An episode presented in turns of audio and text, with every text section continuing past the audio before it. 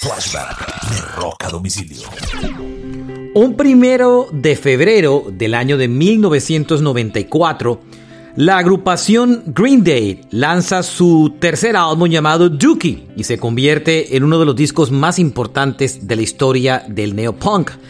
Disco famoso por canciones como When I Come Around, Basket Case y She. Y solo como dato curioso, ese día nace Harry Styles, el ex integrante de la banda One Direction y uno de los cantantes de pop más importante del momento. Este fue un flashback de rock a domicilio.